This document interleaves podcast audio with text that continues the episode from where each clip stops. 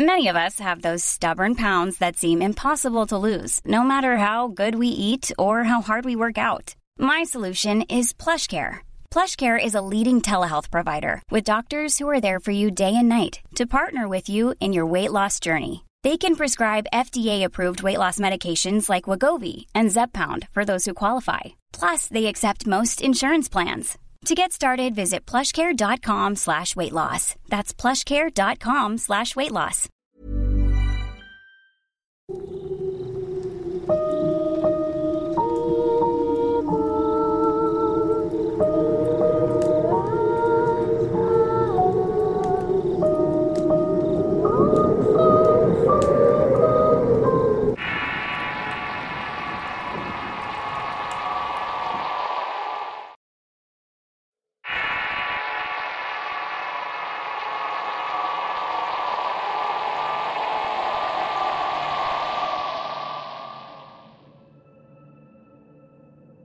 Me llamo Narciso Guerrero vivo en un pueblo llamado Metlaltoyuca en el estado de Puebla.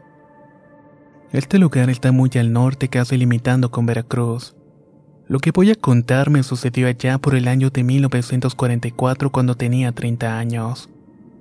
Siempre he vivido en ese pueblo y cierto día que estaba con unos amigos del barrio me platicaron que iban a salir de pesca. Era tiempo del langostino que por acá se le conoce como callamas. La tarea consistía en ir en la oscuridad y colocar las trampas en el río. Esas trampas las llamamos nazas y son como una esfera de alambre forrado con tela de mosquitero. Por una boca es por donde entra la camalla. Las trampas tienen un diámetro de 60 centímetros aproximadamente. Nos pusimos de acuerdo ya que llevaríamos cosas como pan, un poco de café, aguardiente y cigarros para amenizar la desvelada así como unos tomates, cebollas y una cacerola para preparar nuestra cena con un buen caldo de las primeras acamayas que cayeran. Desde esa vez siempre empecé a ir con ellos. Siempre nos iba bien y traíamos hasta seis o más kilos de acamayas cada quien. Cada vez que tocaba nos poníamos de acuerdo y íbamos una vez por semana. Siempre le dije a mi hermano y le platiqué de nuestras salidas y me preguntó si podía ir con nosotros. Tenía que consultar con mis amigos esa misma tarde aceptaron. Tráete el canijo, me dijo uno de ellos. Nos pusimos de acuerdo para salir al día siguiente y como siempre nos fuimos a eso de las 3 de la tarde, ya que teníamos que irnos caminando hasta el río por un camino bastante feo. La vereda era muy angosta y el suelo estaba lleno de rocas y nopales espinosos. En aquel tiempo y hasta la fecha rea mucho ganado por ahí y se ven las marcas de las vacas. Ya calculábamos irnos a una hora para que nos diera chance de llegar con la luz del día. Además porque teníamos que llegar a buscar un buen lugar para poner las trampas, ponerle las carnadas de huesos y retazos de pellejo que habíamos comprado en la carnicería. Por eso había que encontrar el estero del río y un brazo donde el agua estuviera quieta y calmada. Ahí es donde hacen su hábitat las acamayas. También teníamos que encontrar el lugar perfecto para pasar la noche. Tenía que estar relativamente cerca del estero con leña seca disponible para hacer una fogata. En fin, era toda una tarea estratégica. Ya habíamos hecho todo hasta puesto el café en el focón, pero esa vez fue diferente. Mi hermano iba de pesimista y empezó a fregar diciendo que mejor no hubiera ido. Que tenía sueño que a lo mejor no íbamos a atrapar nada. Todas esas cosas terminaron fastidiando todos, incluido yo. Hasta que un amigo dijo, ese cabrón ya nos echó la sal. Eran como las nueve de la noche cuando nos tocó revisar las trampas. En todas había uno o a lo mucho dos acamayas. Algunas estaban vacías y la segunda vez que revisamos mi hermano ya no nos quiso acompañar. Prefirió quedarse en la fogata sentado a esperarnos. Fuimos a revisar las trampas por segunda vez y nada más habían quedado otras dos. A la hora volvimos a revisar pero tampoco encontramos nada. Hace mucho logramos atrapar unos seis langostinos. Regresamos a la fogata ya desanimados mi amigo agarró los animales y este los aventó contra el agua diciendo muy molesto. De haber sabido no hubiéramos traído el temocoso. Ya valió madres. Ya será otro día ya que aquí no se viene a hablar de tonterías. Se trata de venir positivamente. La cosa es que ni siquiera pudimos cenar ya que en otras ocasiones para ese momento ya llevábamos la suficiente hasta para llevarnos a nuestras casas. Nos sentamos frente a la fogata y allí empezó todo. De pronto se escucharon unos brujidos y bramidos a lo lejos, pero se escuchaban como si se tratara de un oso o un animal muy grande. Eso nos dio miedo y nos pusimos nerviosos porque fuera lo que fuera claramente se estaba acercando. Vámonos a la fregada, dijo el amigo y agregó. Ya que no pudimos llevar a camayas, de perdida vamos a pasar a robar elotes a las parcelas del arroyo seco, lugar que quedaba de paso en nuestro camino. No quisimos quedarnos a averiguar qué eran esos bramidos, así que agarramos nuestras cosas y nos fuimos inmediatamente. Caminamos hasta que llegamos a un lugar completamente en calma donde todo era silencio y solamente se escuchaban los cantos de los grillos. La noche estaba muy espesa y más por las sombras de los árboles frondosos del camino. Seguimos andando y cuando llegamos al arroyo seco nos detuvimos y nos metimos a una parcela para cortar elotes.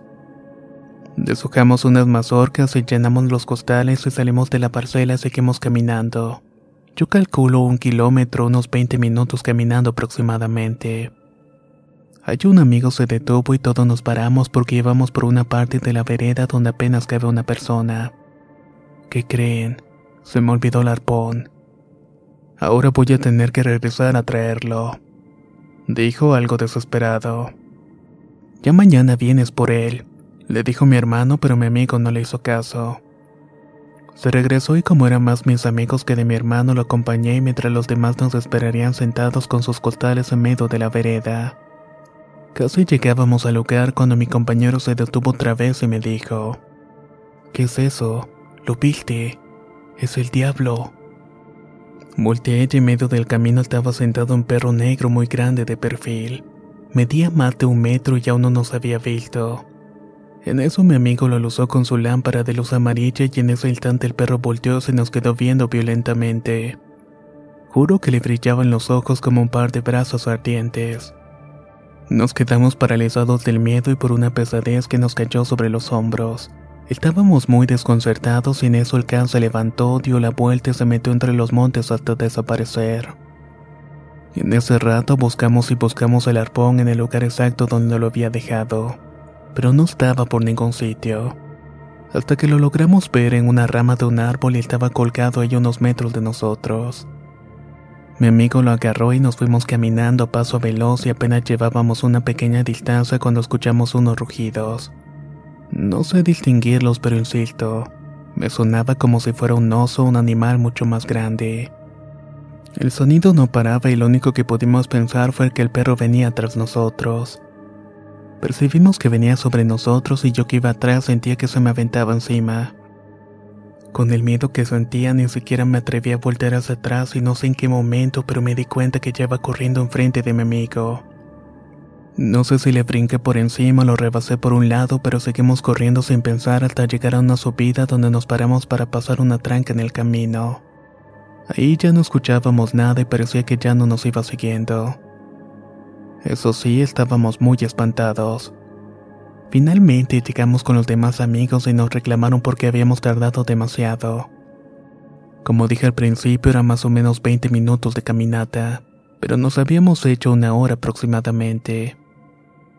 Platicamos todo lo ocurrido y pensándolo no supimos explicar cuánto tiempo nos quedamos paralizados por el perro. Pero para nosotros era cuestión de que solamente habían pasado unos cuantos minutos.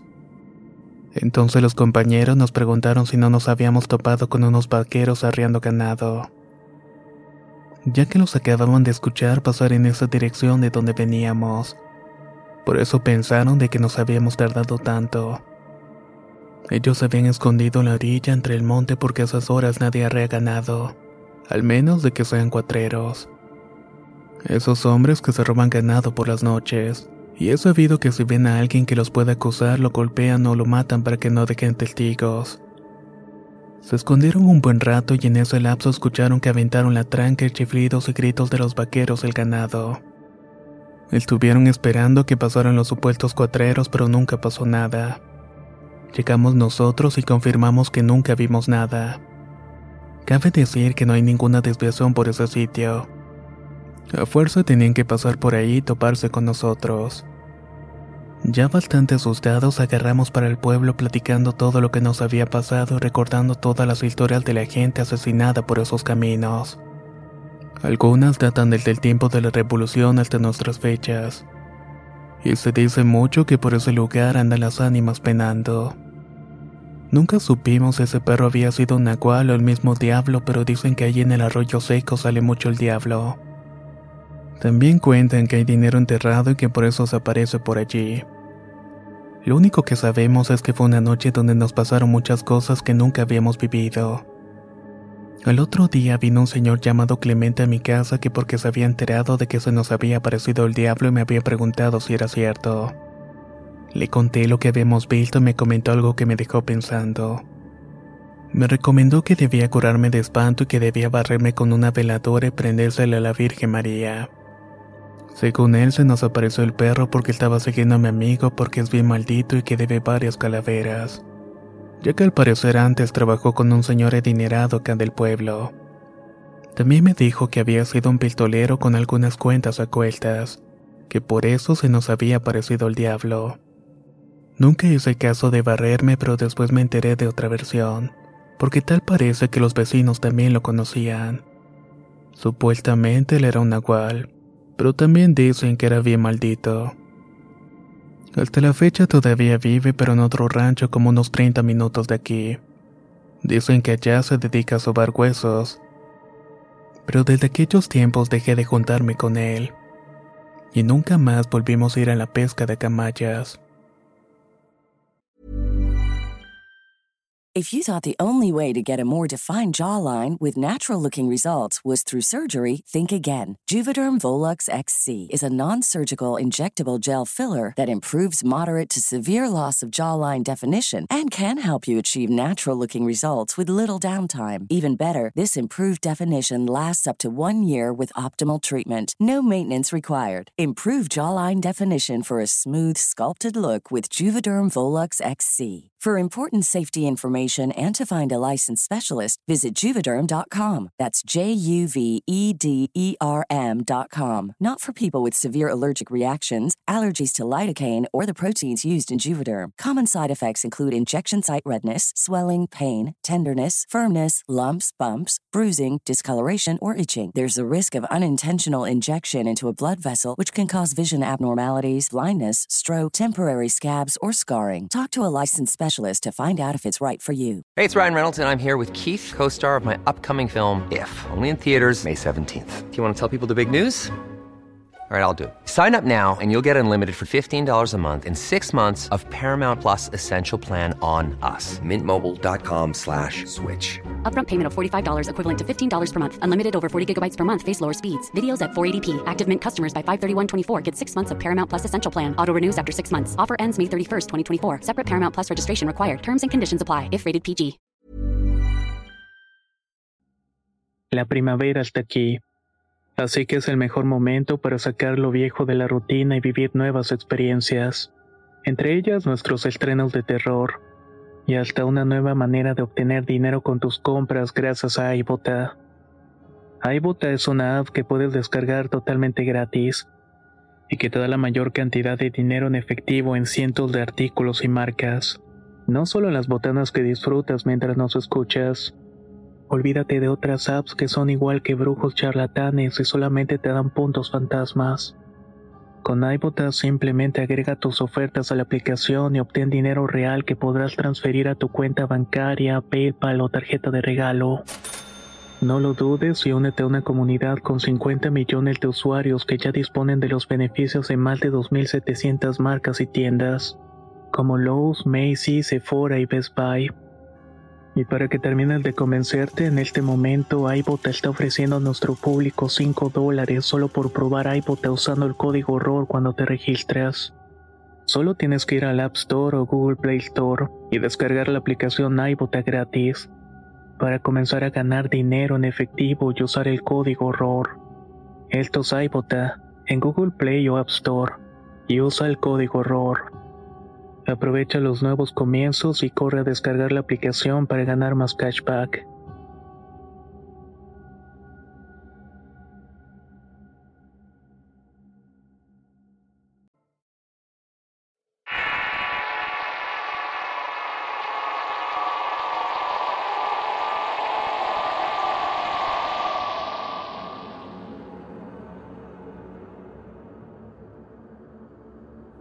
Tendría como 10 años cuando me pasó esto que voy a contar.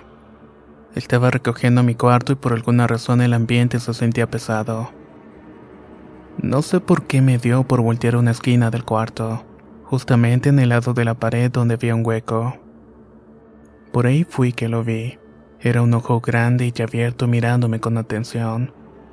Me dio miedo, pero me empecé a reír y dije en voz alta: Adrián, no me estés espantando. ¿Pero haces? Salgo corriendo. Adrián es mi primo, pero el ojo seguía ahí viéndome fijamente. Me molesté y salí a reclamarle, pero no había nadie. Además, tampoco había manera de que él se bajara tan rápido. Me acerqué donde pudiera estar el hueco en la pared, pero obviamente no traspasaba todo el muro. No había nada del otro lado. Me volví a meter y ahí estaba el ojo y simplemente era redondo, sin rostro y me estaba viendo girando con desesperación. Me seguía con su mirada y salí y entré como cuatro veces para corroborar lo que estaba viendo hasta que no pude más con el miedo. Así que terminé bajando lo más rápido que pude. Entré a la casa de mi abuela que estaba vacía y luego fui con mi primo ya que se iba a la prepa y le conté lo que me había pasado. No quiso al principio, pero lo terminé convenciendo y subió también para ver al ojo. Se quedó sin palabras y me preguntó si estaba tratando de jugarle una broma. Creo que para ese punto no se había dado cuenta que estaba muerta del miedo. Salimos dos veces para cerciorarnos de que no hubiera huecos en la pared, pero no, no había nada. Como rayos estaba ese ojo solitario en el muro. Sacados de onda agarramos un alambre y lo picamos. Parecía gelatinoso como cualquier cuerpo ocular. Además pareció que se había lastimado pues se movía con mal desesperación. Salimos corriendo y no entré a mi cuarto hasta que llegó mi mamá como tres días después, ya que ella trabajaba en seguridad privada y había tenido que doblar turnos. Cuando entramos al cuarto revisamos pero no había nada. Eso sí, se lograba percibir un olor como quemado. Actualmente tengo 18 años y ya no vivo ahí, pero mi primo sí. Dice que hay ocasiones en que ve pasar a una viejita por donde era mi cuarto. Que cuando esto pasa deja un olor a carbón quemado. También en ese cuarto pasa que los niños que se duermen solos ahí se despiertan cuando están solos. Siempre llorando y con mucho miedo. Ya casi no voy para allá y no supe nada más acerca de ese ojo. Lo más cercano es que una vez los vecinos estaban contando que hace muchos años atrás los pobladores habían quemado una bruja cerca de un árbol. Un árbol que se encuentra justamente pegado a la casa de mis abuelitos. Mi abuela dijo también que en ese hueco de la pared llegó a ver una mano muy delgada y arrugada. Pero bueno, esta ha sido mi experiencia. Muchas gracias por escucharme.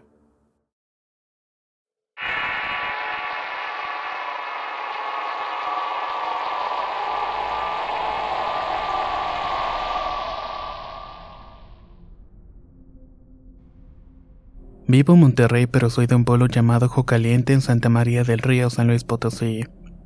Voy a contar algunas experiencias que he tenido desde niño.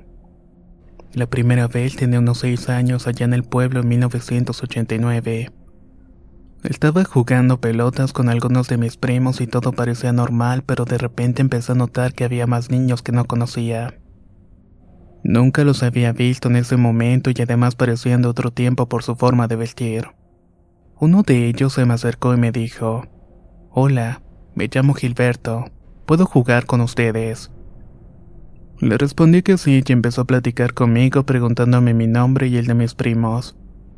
No sé si alguno de mis primos lo vio o sería la inocencia infantil de solo querer jugar a la pelota que no nos dimos cuenta de nada. Pasó un rato y ya cansados por tanto jugar dijo que ya se quería ir porque estaba sintiendo escalofríos. No le dimos importancia y en eso el niño se me acercó y me dijo que ya se iba. Le pregunté dónde vivía y me respondió. Vivo cerca, pero cuando te des cuenta no te asustes. Lo tomé en broma, nos despedimos desde aquí como si nada. Después de ese día ya no lo volví a ver en los alrededores. Casi que lo había olvidado hasta que tiempo después cuando falleció mi abuela paterna en el entierro una tía me llevó a una tumba cercana.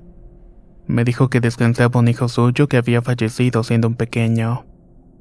Ella se agachó a limpiar la lápida y colocar unas flores. El nombre se veía reluciente y se llamaba Gilberto. Esta historia también me pasó cuando era niño. Lo más curioso de todo es que sucedió cuando había luz de día. Estaba en el recreo de un día cualquiera de primaria y la escuela era de dos pisos.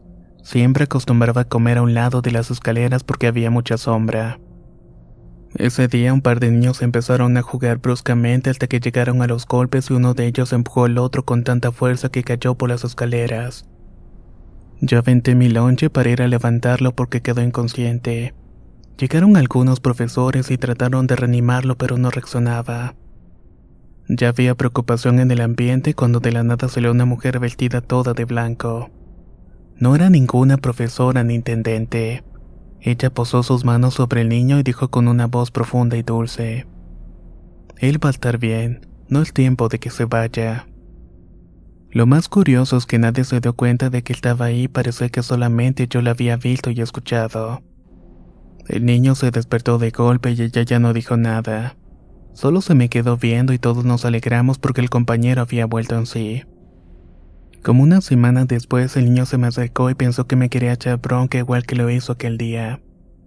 Pero ya que lo tuve frente a mí, solamente me dijo, Gracias por ayudarle a mi mamá a salvarle la vida. Me quedé sin palabras en ese momento, pero intrigado.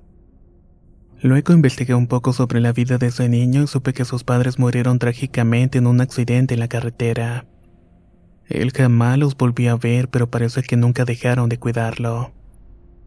Seguimos la vida, crecimos y nos tocó ir a la misma secundaria. Nos hicimos amigos y me comentó que él seguía viendo a sus padres, así como a otras personas que no eran tan buenas. Ya estaba en la adolescencia, pero seguía teniendo mucha inocencia. En aquel tiempo no había internet y a los niños no les vendían revistas para adultos, ni cigarrillos, alcohol o otras cosas. El que conseguía algo era porque sabían dónde lo tenían sus padres. La cosa es que una vez varios amigos y yo andábamos en exploración urbana. Todos íbamos montados en nuestras bicicletas yendo de un lugar para otro. El pueblo tampoco era tan grande así que no había muchas casas abandonadas, pero sí había una en especial que estaba a las faldas de un cerro y que tenía mucho tiempo sola. De esta manera emprendimos el camino hacia arriba. Algunos llegaron en bicicleta más rápido y algunos nos cansamos y fuimos llegando tiempo después. A otros de plano les dio miedo se regresaron. En fin, entramos todos a la vez y era una casa bastante grande. Y aunque la fachada parecía estar totalmente abandonada, por dentro era todo lo contrario. Se podría decir que estaba muy bien conservada.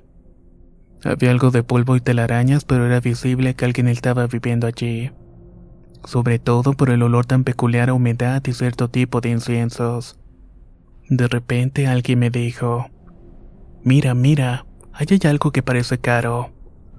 Hay que llevarlo con nosotros. Algunos estuvieron de acuerdo y otros nos reservamos porque parecía que se vivía alguien en la casa. Pero mi amigo insistiendo en tono burlón dijo, Ni modo, ya es mío ahora.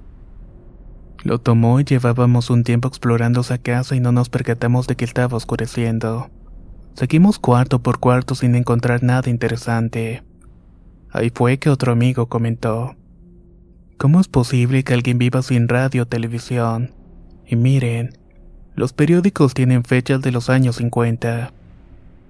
Su observación me alertó un poco, pero seguimos avanzando, subimos al segundo piso hasta que alguien ya sugirió que nos fuéramos porque ya estaba completamente de noche y no traíamos linternas. La verdad es que todos estábamos asustados, pero aún así continuamos recorriendo toda la casa. En ese momento alguien sacó un encendedor que le robó a su papá junto con otros cigarros. Para esto habíamos visto una vela en el piso de abajo y me tentó ir por ella. Al encenderla el terror era evidente en nuestros rostros.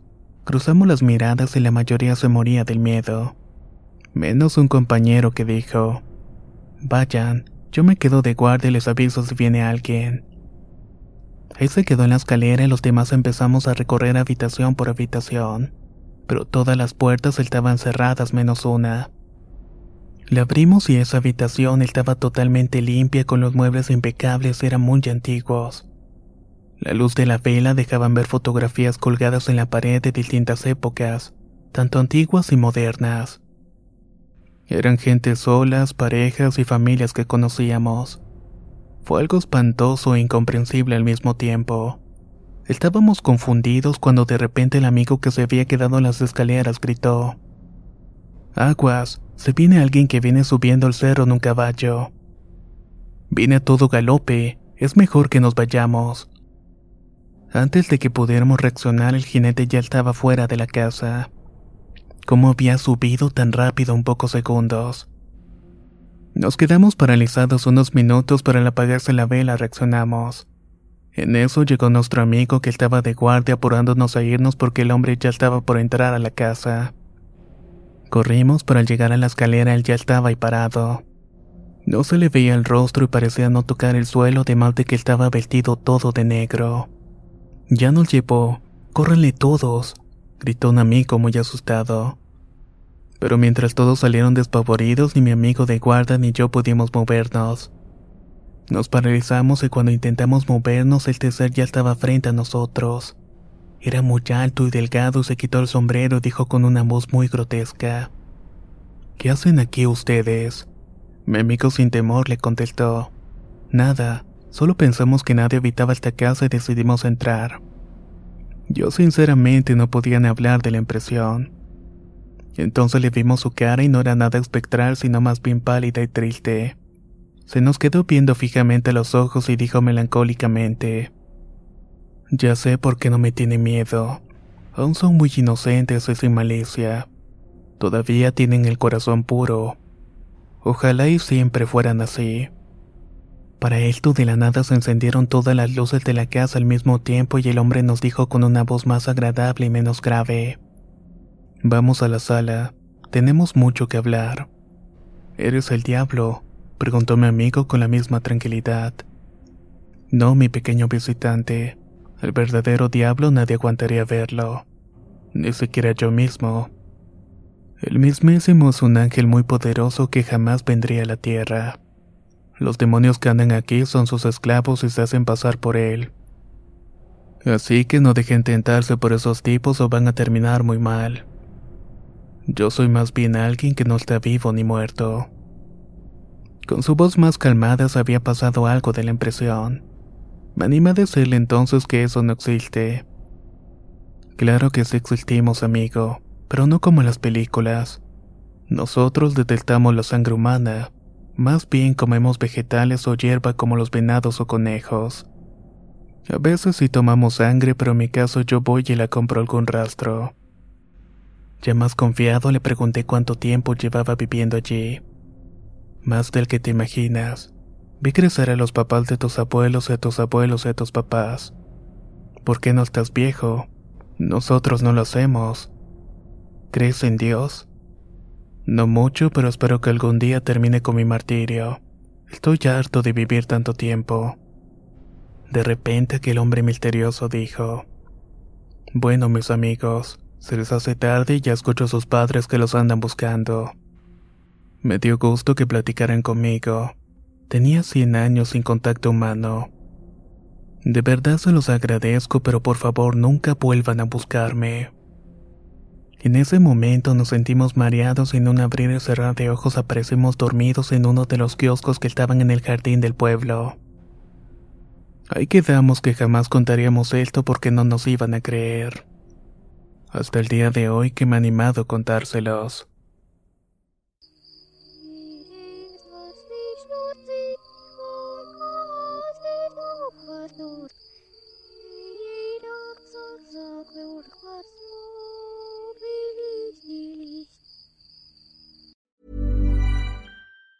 If you thought the only way to get a more defined jawline with natural looking results was through surgery, think again. Juvederm Volux XC is a non surgical injectable gel filler that improves moderate to severe loss of jawline definition and can help you achieve natural looking results with little downtime. Even better, this improved definition lasts up to one year with optimal treatment. No maintenance required. Improve jawline definition for a smooth, sculpted look with Juvederm Volux XC. For important safety information and to find a licensed specialist, visit juvederm.com. That's J U V E D E R M.com. Not for people with severe allergic reactions, allergies to lidocaine, or the proteins used in Juvederm. Common side effects include injection site redness, swelling, pain, tenderness, firmness, lumps, bumps, bruising, discoloration, or itching. There's a risk of unintentional injection into a blood vessel, which can cause vision abnormalities, blindness, stroke, temporary scabs, or scarring. Talk to a licensed specialist to find out if it's right for you. The secret to summer ready skin is here. Osea's number one best selling Andaria algae body oil, clinically proven to instantly improve skin elasticity and transform dry skin to silky, soft, and unbelievably glowing. Its signature scent of freshly squeezed grapefruit, cypress, and mango mandarin transports you to sun kissed summer days. Get healthy, glowing skin for summer with clean vegan skincare from Osea. Get 10% off your first order site wide with code GLOW at OseaMalibu.com.